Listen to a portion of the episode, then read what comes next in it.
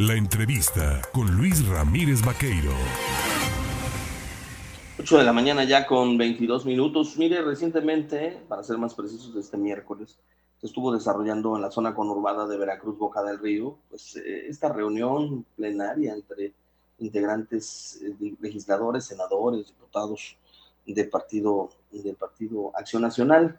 Estuvo presente el líder nacional de este instituto político, Marco Cortés Mendoza, y bueno, cuestionado respecto al futuro de Veracruz.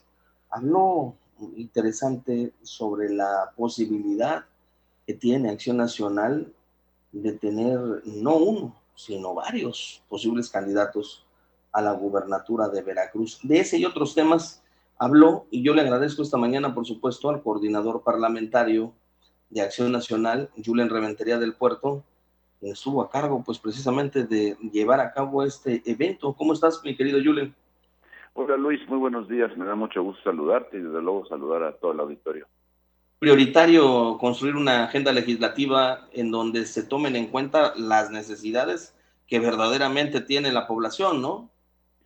Pues es básico, es lo que esperaría la gente de los legisladores que pudieran atender los temas urgentes, los temas que están afligiendo a la población, los temas que tienen que ver con seguridad, con crecimiento económico, con salud, que son básicamente estos 13 ejes que nosotros hemos denominado las tres ejes que son solvencia económica, seguridad y salud, que tienen que ser atendidos porque además son los que muestran mayor preocupación por parte de la población.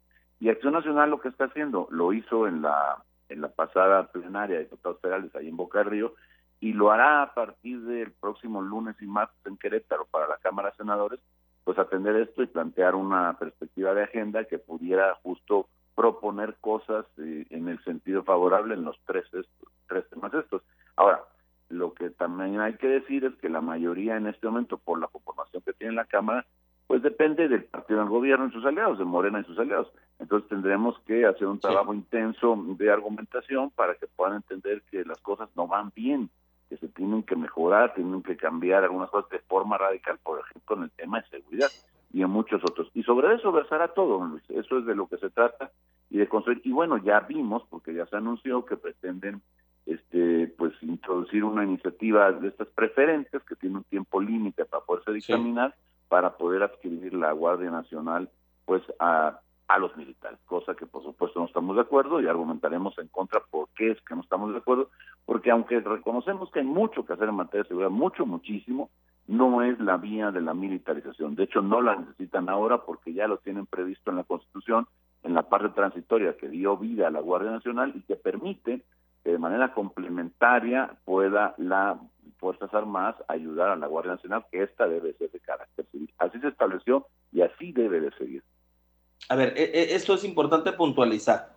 El presidente dice, y el secretario de Gobernación fue el responsable de mandarles a decir a los legisladores, como no hay consenso, pues ahí quédense ustedes con su movimiento, que vamos a mandarlo con una iniciativa preferente. Pero no significa que la iniciativa preferente tenga que ser aprobada forzosamente por los legisladores. Va a ir como primera iniciativa de todas las que presentarán. Es correcto, Lo que sucede es que la iniciativa preferente, si es a, una a leyes secundarias, como lo están planteando, me parece que son a dos o tres leyes. Habrá que ver el documento final, el que llega el día primero de septiembre. Pero si esas leyes secundarias, pues solo requieren de una mayoría simple, que ya la tienen. Entonces, ¿qué se prevé? Que hagan como en otros casos, en donde pues simplemente o con oídos sordos no escuchan a la, a la oposición, no escuchan las razones, lo aprueban, aunque luego necesariamente tendremos que acudir a la Corte, seguramente por una vía de acción de inconstitucionalidad, para poderla echar abajo. Y ojo, porque ellos están apostando mm, perversamente, diría yo, a la necesidad que tiene la gente, que además la tenemos todos, de que haya mayor seguridad en este país, porque el país se incendia, el país está en llamas.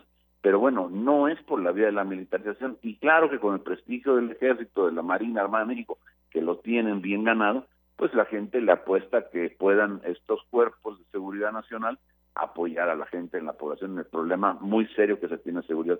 Pero esa no es la vía. Ninguna democracia en el mundo, ningún país realmente desarrollado en el mundo, pues va a, a caminos agigantados como vamos nosotros hacia la militarización.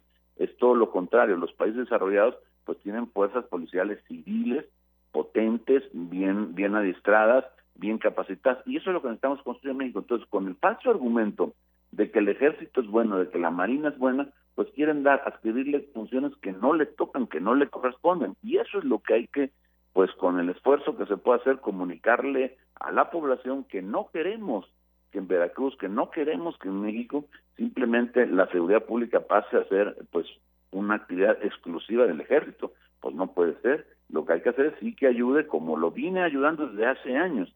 Pero bueno, no puede simplemente olvidarse el, pues, la, la, parte civil del gobierno, pues de que hay una responsabilidad constitucional, por cierto, de garantizar precisamente esto, la seguridad, y que pues no, no debe dejarla de lado. Otro tema prioritario para la economía, para el país, es el tema económico. La inflación galopante sigue. No es un fenómeno solamente de México, es un fenómeno global. A nivel mundial, las naciones están sufriendo pues de esta crisis económica debido al tema de la alza en los precios. ¿Qué propondría Acción Nacional en esa materia? Inversión, Luis, inversión, se necesita inversión, pero lamentablemente la inversión en este país está detenida, la, la privada y la pública, las dos, porque no hay realmente crecimiento económico y no hay crecimiento económico porque no hay seguridad y no es como un círculo vicioso. No hay no hay inversión, no hay crecimiento y como no hay crecimiento, pues no hay inversión. ¿Qué pasa? Que no hay certeza jurídica al final. ¿Qué pasó con, en materia energética? Se detuvo la inversión que era tan grande, tan potente la que se estaba dando en nuestro país. ¿Por qué? Porque pues los capitales que invierten en esto, los privados, nacionales incluso, pues simplemente pues se contuvieron ante la incertidumbre que se crea por las políticas que ha venido provocando el gobierno. Nada menos y nada más, pues los diferentes que tenemos con el TEMEC, con Estados Unidos y Canadá, que tienen que ver con eso precisamente.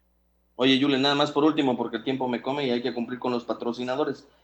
Está, como dice Marco Cortés, Julen en la lista, se anota que lo enlisten, que lo tomen en cuenta para la gobernatura en el 2024.